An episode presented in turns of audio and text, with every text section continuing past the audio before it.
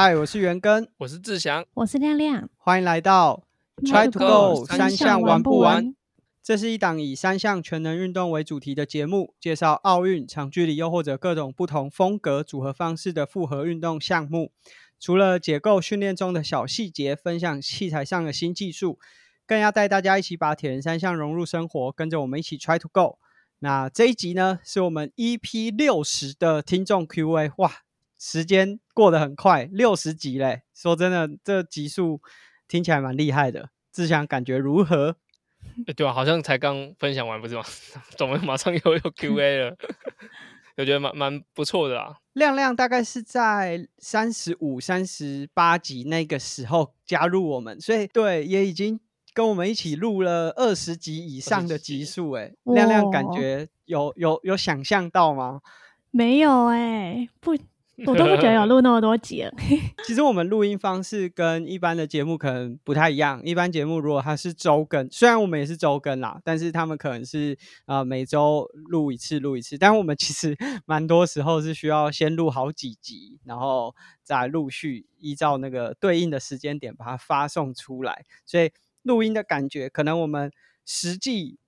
说真的也没有碰面啊，包含今天也都是在 线上用线上的方式和大家一起录音，那个感觉就会觉得说，我们虽然录的集数很多，但我们实际一起录音的次数其实没有那么多。那来稍微更新一下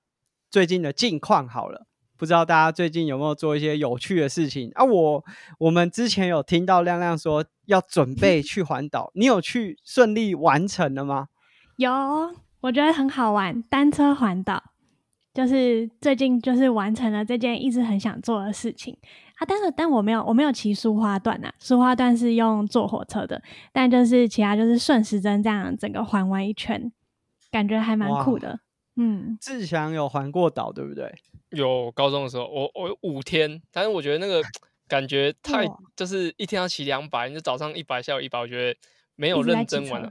对，没有认真玩到，就是东部看起来是就有享受到，但是西部就是反正一天要两百，就是一直靠，一直靠，一直靠，就是觉得 我觉得没有像亮亮这样出去有那种体验到，就是真的环岛那种感觉。对我是九天，嗯，我们把多一点的细节，因为亮亮也许会在那个他自己的节目《少女跑起来》的时候和大家分享，但亮亮有没有什么可以就是和我们分享说这个九天，因为。可能有些时候气温也蛮高的，或者是我不知道你有没有遇到下雨，有没有什么值得分享的？因为又或者是说，因为说真的，就是你骑车的资历，就是骑公路车资历，真的还很浅很浅。呃，车也是刚拿到，不到半年吧，所以不到半年，嗯，对。虽然说我们也有录这个很多不同的集数，就是包含。呃，在这段期间，呃，例如说下雨啊、下坡啊这些技巧，甚至是爆胎，也都有都有分享过。但我想，应该有很多是你实际这一次环岛过程中真的遇到的问题吧？哦，对我真的就是遇到很多第一次，就是我第一次爆胎，真的是完全不知道，就是。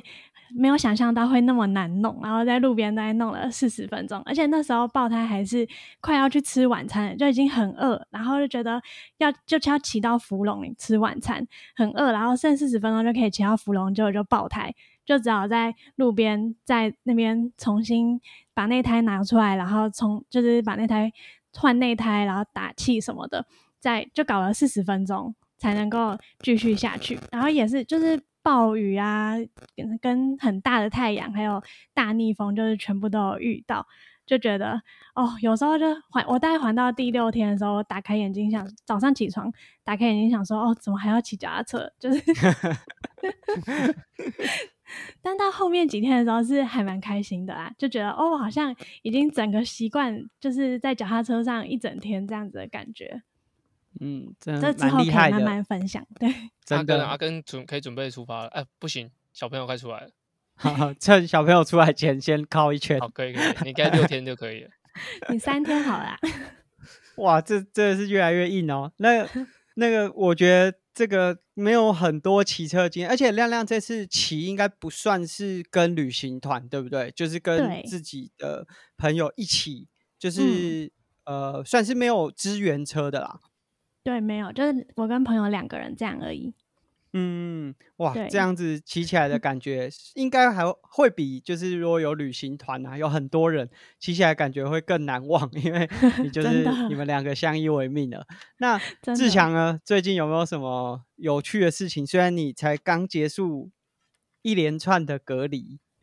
对对，就是从菲律宾结束后，其实我菲律宾呃后来反正就之后就确诊嘛，然后就一直都没有回左营。然后到韩国玩，然后隔离完自主管理完，然后就是这周，哎，应该说就是大家听到的上一周，就我才刚回到左训，就是两已经两个月没有回去了，对，那就有点陌生，那也也已经恢复，呃，就是一样持续陪选手训练这样。那自己最近有一个目标啦，就是因为我知道我自己的训练时间不是很长，所以我在呃十月的时候，那我特别挑比较凉的，就十月的时候比了，应该会想要参加一个五公里的可能田径赛。对，就是在北部这样，所以比较希望就是为我自己可能之后，因为我现在转机到台北市嘛，所以我就希望为之后就是想要选拔什么的，先做好一些基础。所以我就目前正在准备五 K 的，就是是呃场内赛。对，就是大家如果看 Strava 的话，可以看到我哎已经有比较频繁在在跑步这样，所以就是我近况正在最为这件事情做准备。嗯，先让台北市的这些田径选手认识一下 谁是杨志祥啊！怕怕怕可能做不到，错赛。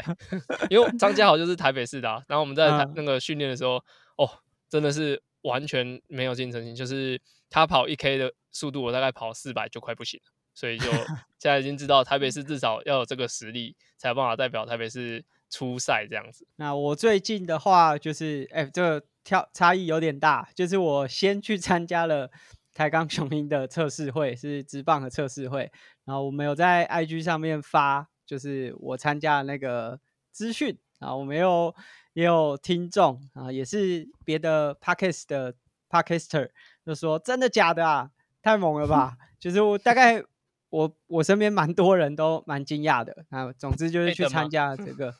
Eden，嗯。没没有啊，肢体语言的的，就是就是制作人啊，那就是我去参加这个测试会。说真的，我准备蛮久的啦，就是其实早在去南非之前就有这个想法、有计划，只是还不确定那个时间点，所以有陆续在准备。然后大概从在南非回来的那个隔离旅馆，都是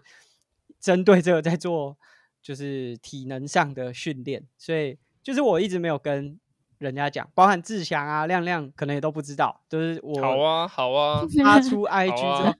说真的，我觉得讲好像也没有什么意义啊，因为包含我真的自己讲了之后，就是说真的，耐力运动的圈子就就不看棒球啊，所以看啊，哎，我的看呢，你讲的我都知道呢，因因为其实像。我自己有时候跟人家聊棒球，耐力运动的玩家就常常会说啊，那个都打假球啦，就是怎么讲，就久了你就会很懒得跟可能没有那么关注这个圈子的人聊这件事情。那但是反正这对我来说是一个嗯很大的突破啦。啊，另外一个很大的突破就是我参加这个测试会玩的三天之后，我参加 Love Trail 的 示范赛，就是志祥的节目里面也有讲。就是他是台湾第一次，算是我本来想说我们在呃去年 Ironman 一三的时候，就是七十点三在垦丁的时候，哎就有直播啊。那这只是把这个直播的，就是对象把它增加更多，就是邀请赛的选手更多。就没想到，哎这次直播的阵容非常豪华，就是他的这个敬位的切换呐，然后包含主持人。我说真的，这个规格是还蛮厉害的。志强和亮亮，你们那时候有在看直播吗？我有看，我看亮亮那时候应该，对对，那时候应该没有时间看。对，然后我那时候是有看了，我我那时候就是他是五点开始播嘛，然后我其实我就定闹钟起来看，然后我自己觉得，我认真觉得这个转播真的很赞诶，就是不论是画质啊，然后在比赛呈现上，我觉得是一种蛮大的突破，然后。特别是找就是 Kenny 跟磊哥，就是中十六的 Kenny 跟那个福伦社的磊哥，我觉得，呃，大家千万不要用就是平常主播的那种呃水准去看他们，因为其实我自己在看啊，啊，这样他我觉得我觉得他们的风格就当然不能跟那个一样相比，但是我觉得就是因为他们这样子的方式，你才有办法在五点半的时候还可以认真看转播，因为他们的的的对他们的风格会让人家想继续看。对我是觉得真的还蛮赞的。对啊，就是他现场包含呃敬畏的切换，就后面的导播啦，然后包含就对这些选手，当然可能不像专业的主播，可能就是做很多很多功课，然后去叙述说这个选手有什么资历啊，或者是呃选手的状态，但是他们在针对每个选手的一些特质。的叙述上面就是蛮有趣的，就不会让你觉得说啊，在看这个直播，我不认识这个选手就没兴趣了。他会让你一直想要看下去，就像志强刚才讲的，那很有 punch line。嗯，对我去我去就参加这个比赛，诶，其实我本来还有在报个人赛，就是 示范赛完之后再比一个就大概标铁距离的个人赛啊。但是我测试会完之后啊，我就看了一个那个。赛事选手手册嘛，而发现，哎，怎么找不到我的名字？是不是漏报了？啊通常这时候，若志祥，你报名一场比赛漏报了，你会怎么样？就是自己写号码布啊，就是就是你会跟他讲说，哎，我漏掉了，你怎么没有把我放进去？然后看怎么补补上，对不对？对对对。但我那时候完全没有任何一丝的欲望，说想要补上，我就想说，好啦，那就这样就好了。天意，天意，就是在比那个，呃，就在测试会期间，就说真的，就那大概前一个月，就知道自己有资格可以进去参加选拔的时候，你就想，就真的蛮认真的练。所以这三项啊，就除了骑车、跑步，我还可以用家中的训练台和跑步机，就。做强度，我真的都只做强度，就是只做那个示范赛会做的强度，就几乎没有什么训练啊。所以我比完那个示范赛之后，哇，真的是超痛苦，光是这么短程就流汗流了大概又流一个半小时。所以这是完成了直棒测试会，然后再参加一个这个众星云集，真的蛮多年轻的选手，哎，年轻选手真的蛮。蛮不简单的，看厉害的。志强协助了这个子庆，子庆表现也是很优秀。对，那他赛前也跟我打招呼，然后很热情这样子。然后包含像也是志强的学弟吧，就博志，以前在湖北高中的时候，他也算是你的学弟。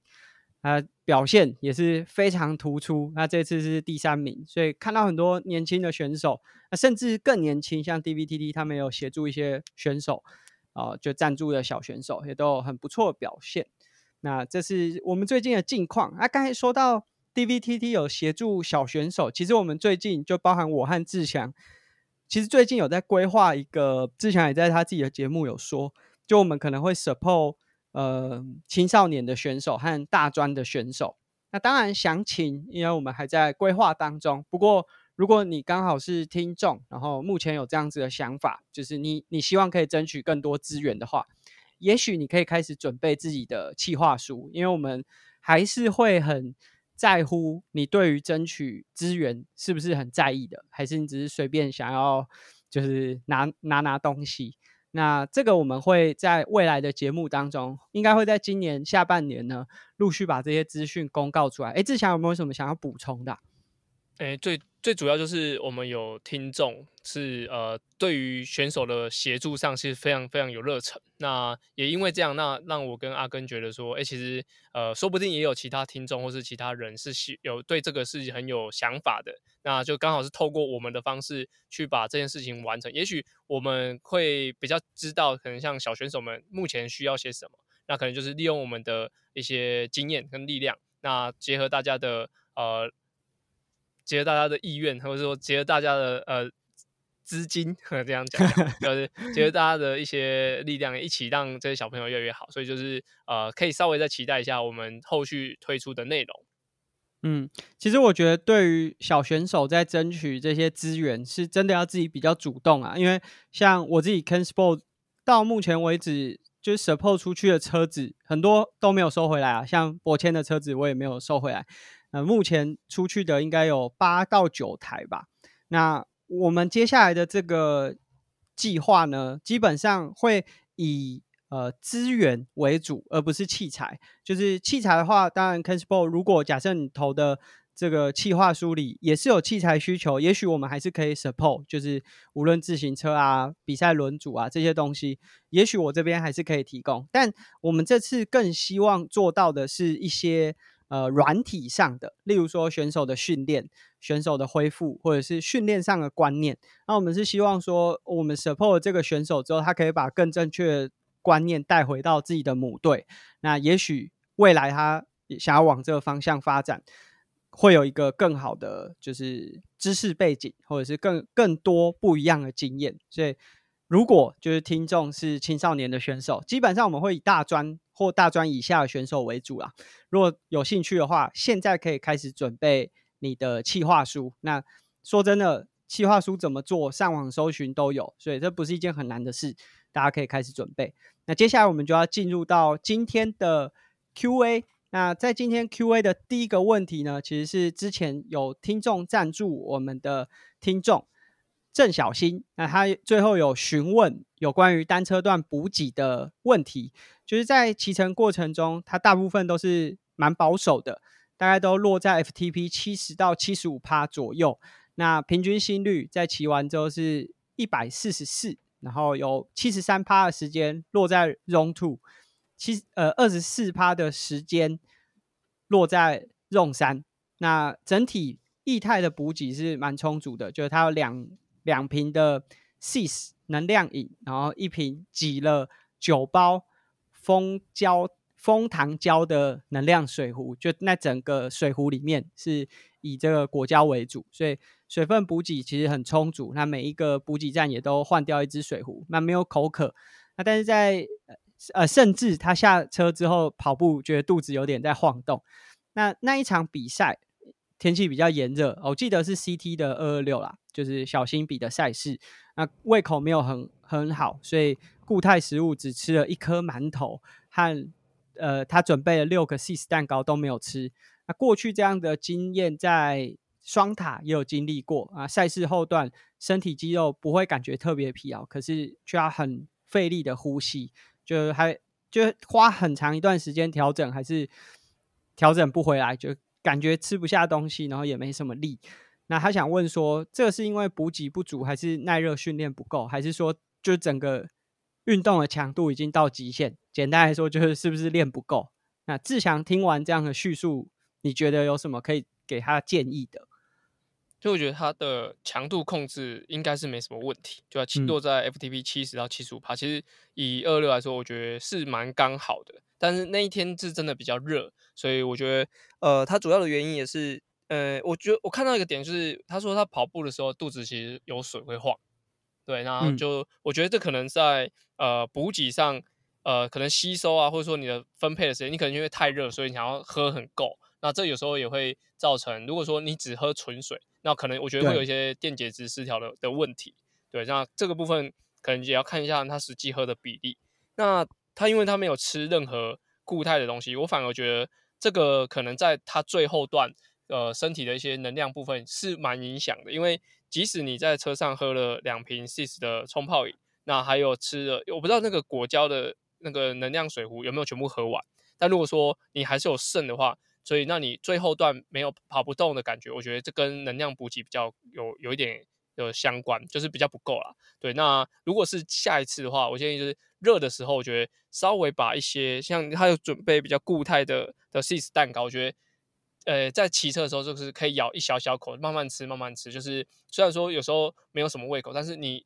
就是嘴巴至少东西在咬。我觉得对于后段都会比较好。那是不是补给不足？不足的部分，我觉得有可能就是因为你呃在中后段可能就没有再吃东西进去。那耐热训练的话，我不晓得他的就生活环境怎么样。所以以那一场的热度来说，我觉得应该是全场的人都会耐热不足，就是因为那个真的是 环境比较严峻一点点。所以这部分我觉得之后可以稍微加强一些些，但是也不要让自己身体过度的呃负担太大。那运动运动强度是否到身体极限？如果说你平常的训练其实算稳定的话，那我觉得强度的部分控制的很好。所以真的还还是要看一下，我觉得吃东西是蛮大的主因。那还有你的呃身体的的状况是不是当天是真的有一点呃有一点问题的？所以我目前觉得可以先从吃的东西来改变强度这个部分。至少在单车段，因为跑步它可能比较没有相关的数据可以提供，至少在单车段看起来是还蛮稳定的。嗯，那当然，这个第二区间和第三区间是怎么分配的，可能也会有影响。假设你这二十四趴的 Zone 三都是在最前段，然后后面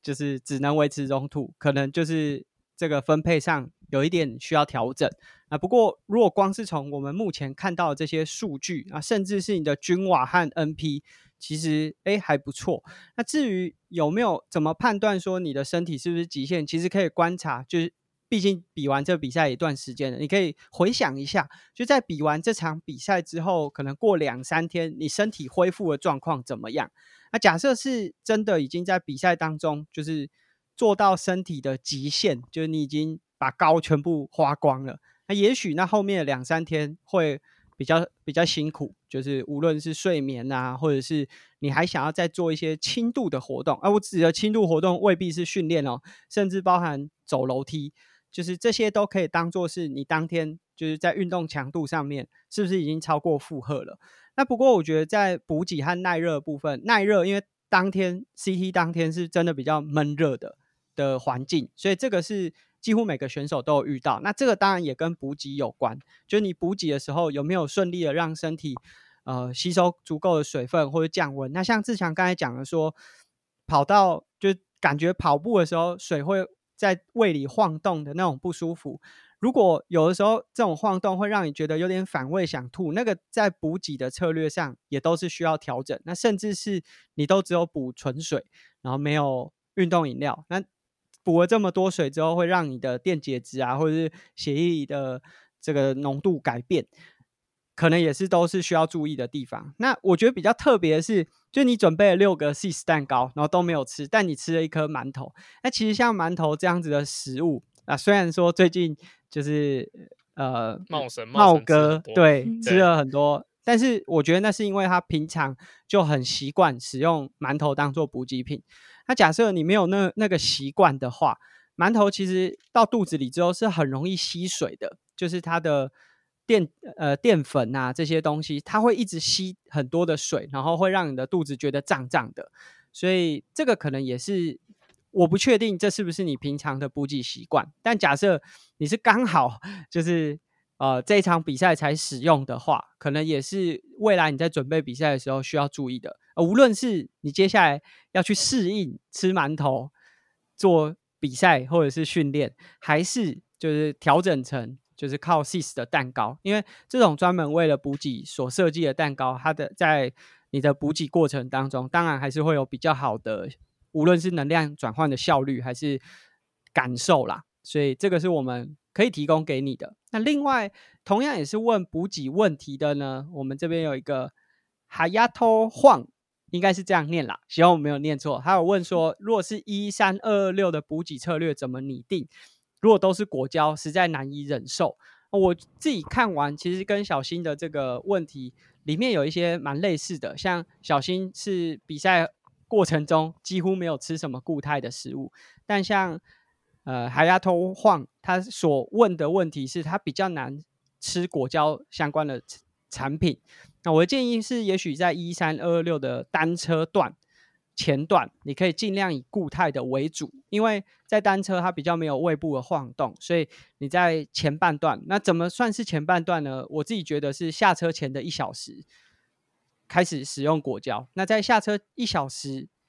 再往回推的那几个时间点呢，你都可以尽量使用固态。那一来是假设你是比二二六的话，呃，比到后段比较不会有饥饿感。因为固态食物吃进去之后，还是比较容易会有饱足感的。那当然，一三可能不会吃那么多固态，但是你就是尽量把固态食物放在比赛的前段去吃。那下车前再开始使用果胶，因为果胶的转换能量转换效率是比较好的，那也比较不会造成你胃部的负担。那志强针对这个有没有什么可以建议的？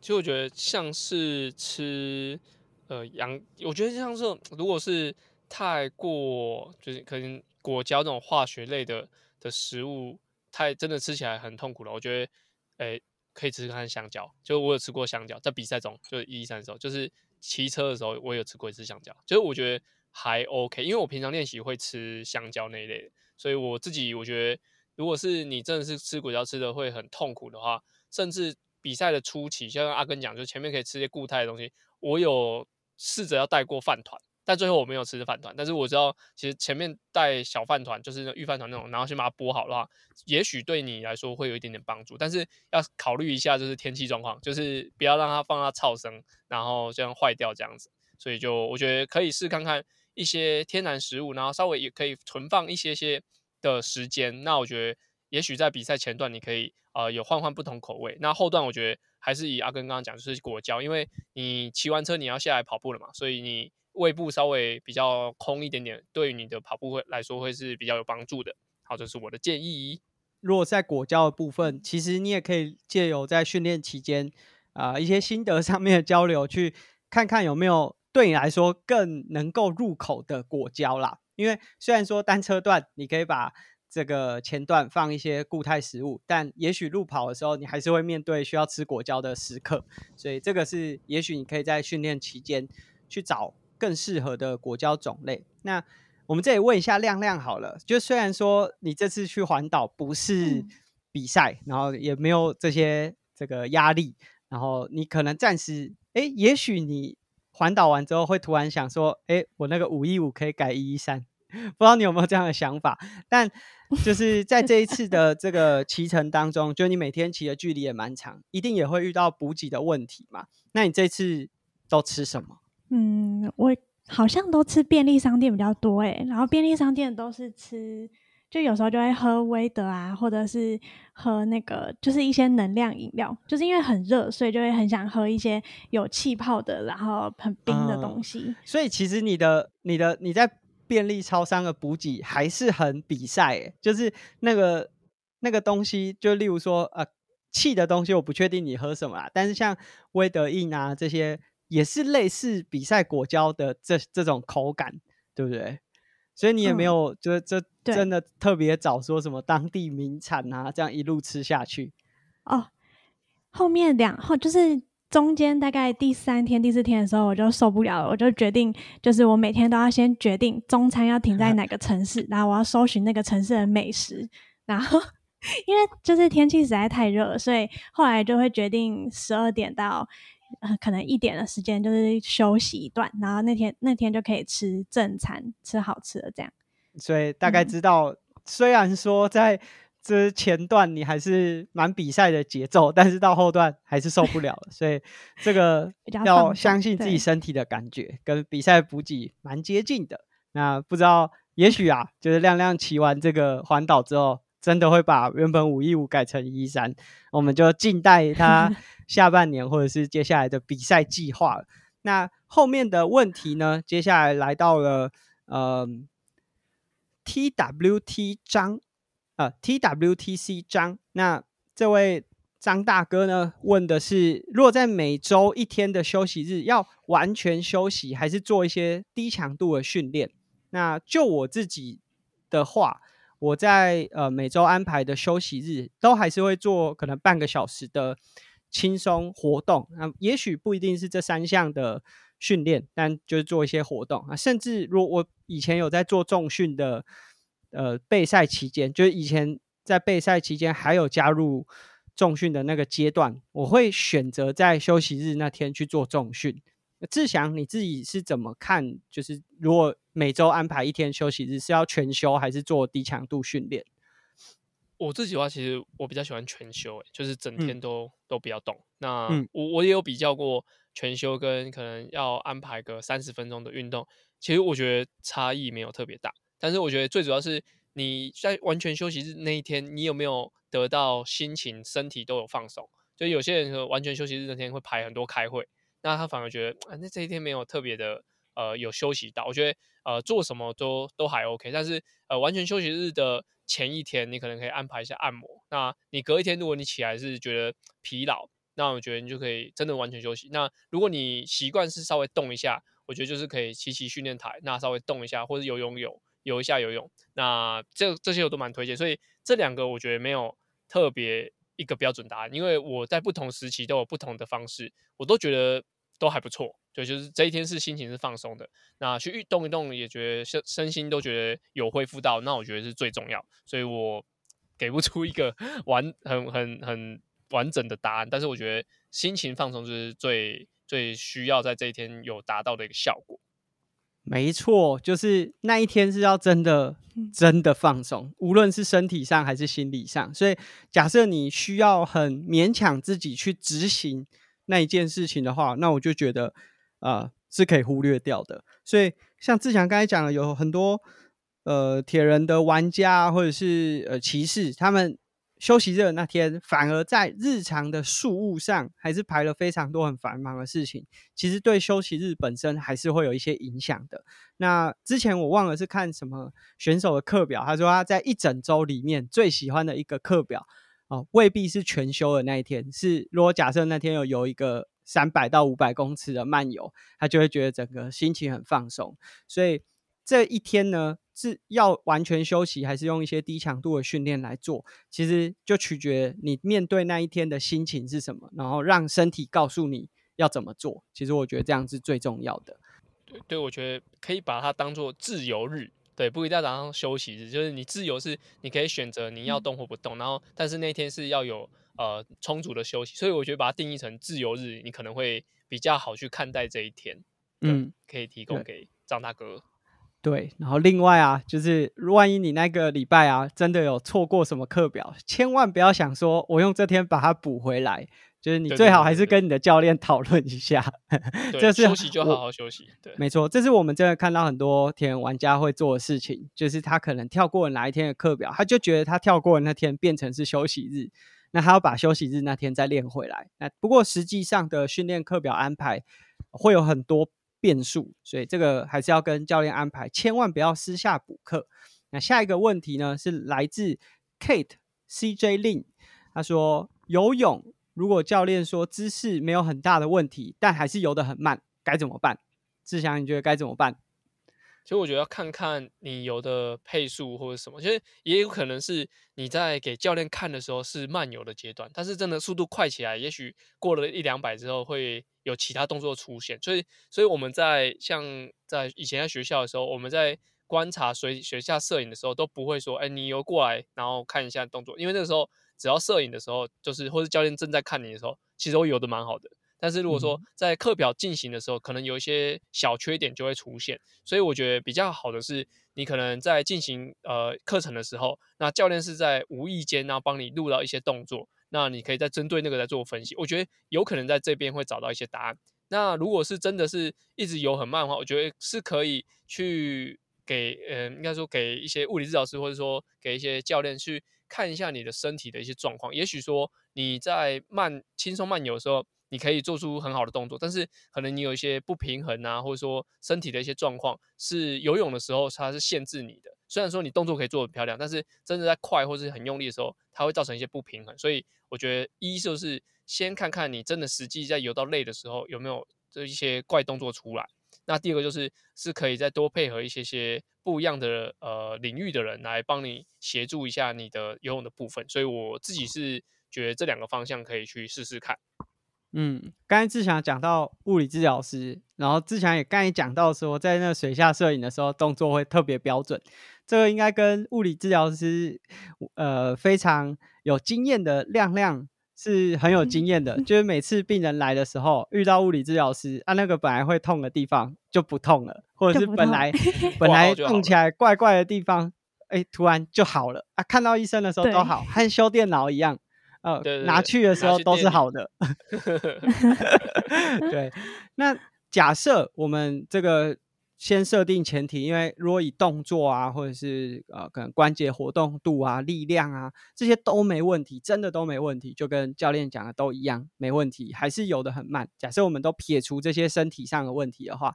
那你也许可以考虑在你的训练课表做一些强度上面的变化，因为。我们知道人是会不断适应的，就如果你一直在同一个强度啊、同一个状态下面久了，哎，你可能就会很适应。那也许你目前训练的内容，就例如说每次下去就是一次游一千五，或者说每次都是游长距离，那你也许可以加入一些呃比较有短距离但是高速的训练。那这个也许是一百公尺啊，或者是假设你本来游的都是一千五，那也许改成两百。那借由这种呃强度上面的改变，就是从一千五游到两百，那代表你这个两百要更努力的下去游。那借由这个强度的改变，让身体从原本比较适应同一种节奏的状态去做一些呃破坏，然后再适应。那反复交替几次之后，其实是会对速度有一些比较好的改变啦，就是对整体的速度上面来说。那当然，这个前提是在姿势上或者是身体上真的没有什么太大的问题。所以志祥刚才讲的，可以先放在前面，先去检视说，哎，你的动作没问题呢？是。教练看到的时候没问题，还是真的全部都没问题？那再来去针对自己训练上的课表啊，如果你本来游的都是呃连续的长距离的，那也许可以加入一些速度的刺激，去破坏原本比较习惯的节奏，那让身体再重新适应之后，也许速度就会有一些改变啊。那接下来这一位呢是啊，Lululemon 晴美门市的店长 Rocky，他问我说。呃，阿根会想开自己的车店跟教室吗？其实一一直有想啦，就是我在园林住久了，其实也有也有这样的想法。不过目前呃，可能就光是找店面的点呐，或者是实际要卖的车款呐，都会有很多很多需要思考的地方。所以也许就是等我园林住的再更稳定一点点，会再考虑吧。那这个。反正如果有的话，会一定会找三位主持人来帮忙做这个开幕的嘉宾来录一集。没问题。好，那接下来同其实是刚刚也有问过补给的，就是海丫头晃。那希望我都有念对啦。我每次这样念的时候，我都想说会不会是念错的。那希望我有念对。他问说，骑车转跑步如何在计划中更有效率的执行？啊，每次各一小时的话，大概多久的时间可以适应呢？嗯，其实我不太确定他的问题是，就是每一每一次有一个小时去做这个转换训练，还是说你有一个小时骑车，一个小时跑步？那呃，多久可以适应？那如果是如果有一小时骑车又一小时跑步的话，其实我觉得倒是不用到就是这样一比一啊。就也许骑车可以用九十分钟，然后骑车三十分钟。我觉得在整体的效率上，会是训练效率上会是比较好的。因为跑步三十分钟，对对对，你说骑车九十啊，跑步三十嘛？对对对对对，因为这这样的，因为大部分无论你是五一五、一三、二二六，大部分都是骑车的比重会比跑步多一点点。呃，当然，我们之前 也有听到这个听众说，他的跑步比骑车还要花的时间还要更长，但那是比较特例啊。那但是如果单纯以你有各一小时，等于是两个小时的时间可以执行的话，那我会建议骑车时间可以拉长一点点。那至于怎么样会比较有效率，其实这个我觉得比较看你训练的时机点，就你现在是距离比赛比较远呢，还是距离比赛比较近？那以比赛比较远来说，我觉得就是在长距离过后，可以稍微搭配一个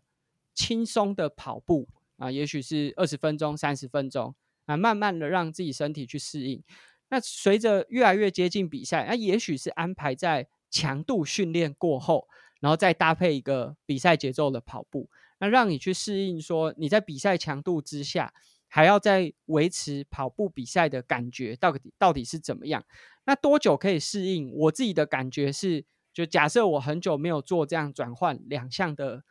呃训练，我可能第一周跑三 K 我就快抽筋了，但是大概过三周到四周左右的时间呢，慢慢的可以恢复到就是比赛的那那种感觉，就是跑步呃骑完车下来跑步，然后是可以用比赛节奏尽可能的去完成的那个状态。那志祥在这。转换跑就是骑车转跑步，有没有什么可以建议的？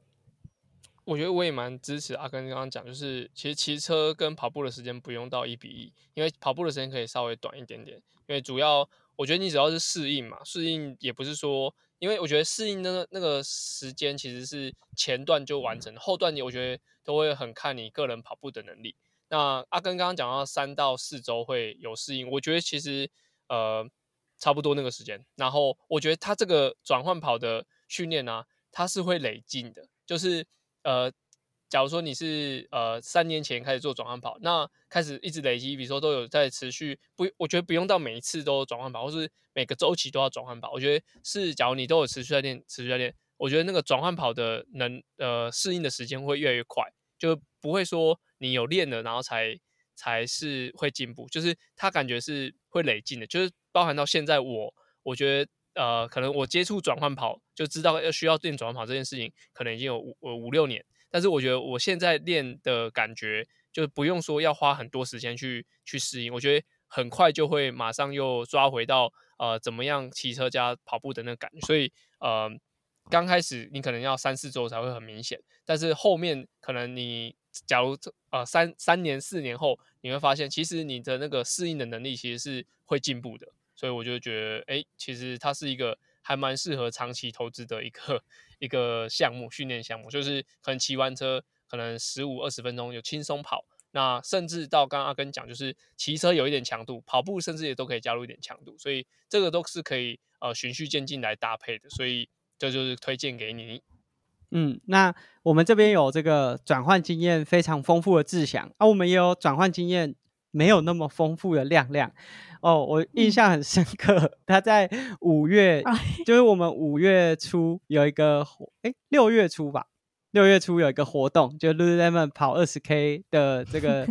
累积里程可以换小礼物的一个活动。然后我分享完之后，亮亮是不是隔天你就去去跑了？对，那天我就看亮亮去了 Waypoint 踩功率，哎，是在 Waypoint 踩的吗？功率课，对对对，是在 Waypoint 抢踩的。那结束你。结束你跑了多少？跑完之后我就直接去跑十 K。我那时候吓呆了，我想说哇，你一定跑得非常痛，而且那天超热，超级累。那天很热，超热。然后我是两点去跑，跑真的是快死掉。而且我那时候 Lululemon 就是活动一出来的时候，我就告诉我自己，我就是要用两天完成这个二十 K。然后 结果我跑那十 K 之后，大概有三天四天不能跑步了，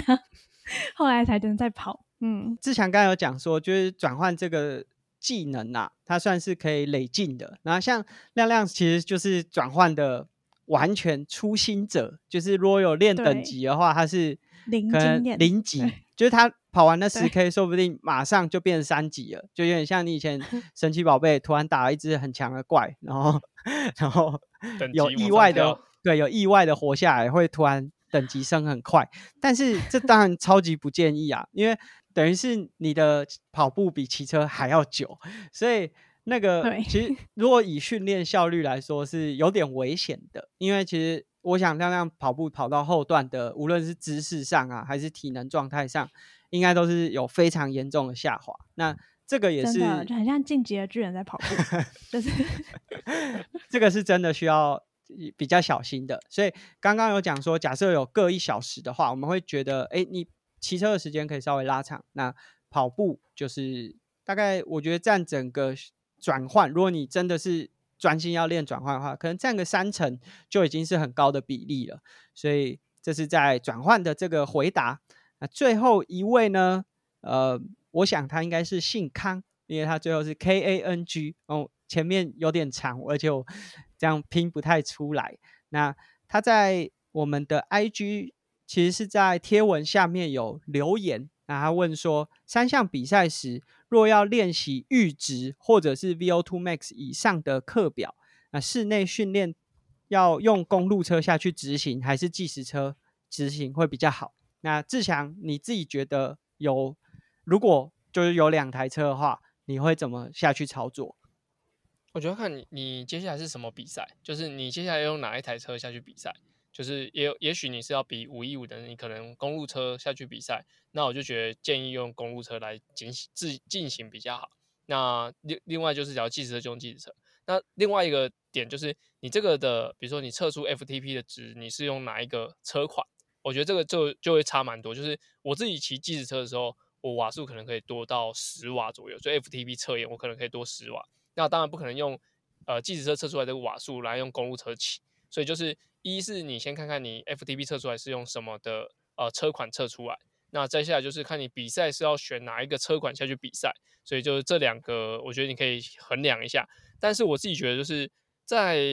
室内训练的时候，呃，如果说你的平常的比赛都是以长距离为主，我觉得就是你还是计时车比较好。就是并系计时车需要练习的动作其实是比公路车来的还要多，所以我自己的话，我假如的规划都是长距离，我都会用计时车来进行。所以这就推荐给你，阿根也可以来补充一下。嗯，这当然跟你比赛的项呃会使用的车款有非常直接的关系。那当然还有另外一个状况，就是也许你这个阈值以上或者是 VO2 max 以上的训练是在离比赛比较远的时间点。因为假设例如说你是二二六的选手，其实很少会在很靠近比赛还在做。这么高强度的训练嘛，那比赛比较靠近的，可能你用计时车，然后会尽量做一些巡航比较长的。所以假设距离比赛比较远的话，哎，也许可以考虑使用公路车，因为我不知道志强刚才讲说你用计时车测出来的 FTP 比较高。嗯，我自己的是 FTP，就是用计时车比较高。因为我自己遇到的状况，大部分的骑士都是用公路车会比较容易踩出高的瓦数，因为。计时车趴着的时候，髋关节的活动角度会有点被限制啊，就是踩出来。我我骑计时车在室内的时候，我不会趴着，我手会抓旁边，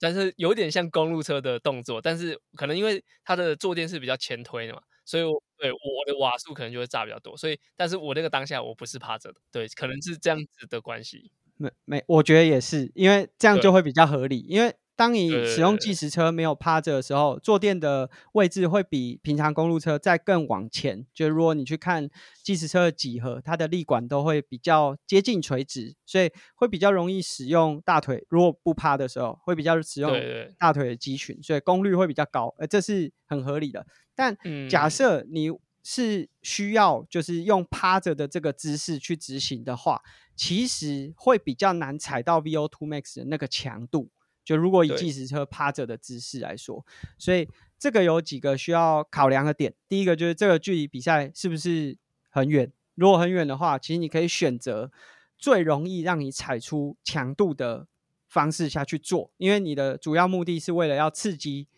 呃强度嘛。就是假设你的这个 VO2 max 的目的是。也许是你要比二二六，但是你只是为了要刺激它，那你就选择一个最容易操作的方式去执行，那反而可以让你在也许是骑车或游呃游泳或跑步的项目有更多的体力去完成。那但是假设你真的是，例如说你是五一五的选手，那你使使用的是就是 VO two 这个强度是要为了比赛去做准备的话，那当然绝对是使用公路车，因为你在五一五的赛事。啊，当然，这前提是有跟车啦。就我们也有看到很多五一五的比赛是不开放轮车的。那当然，这就是需要使用对应比赛的器材种类。那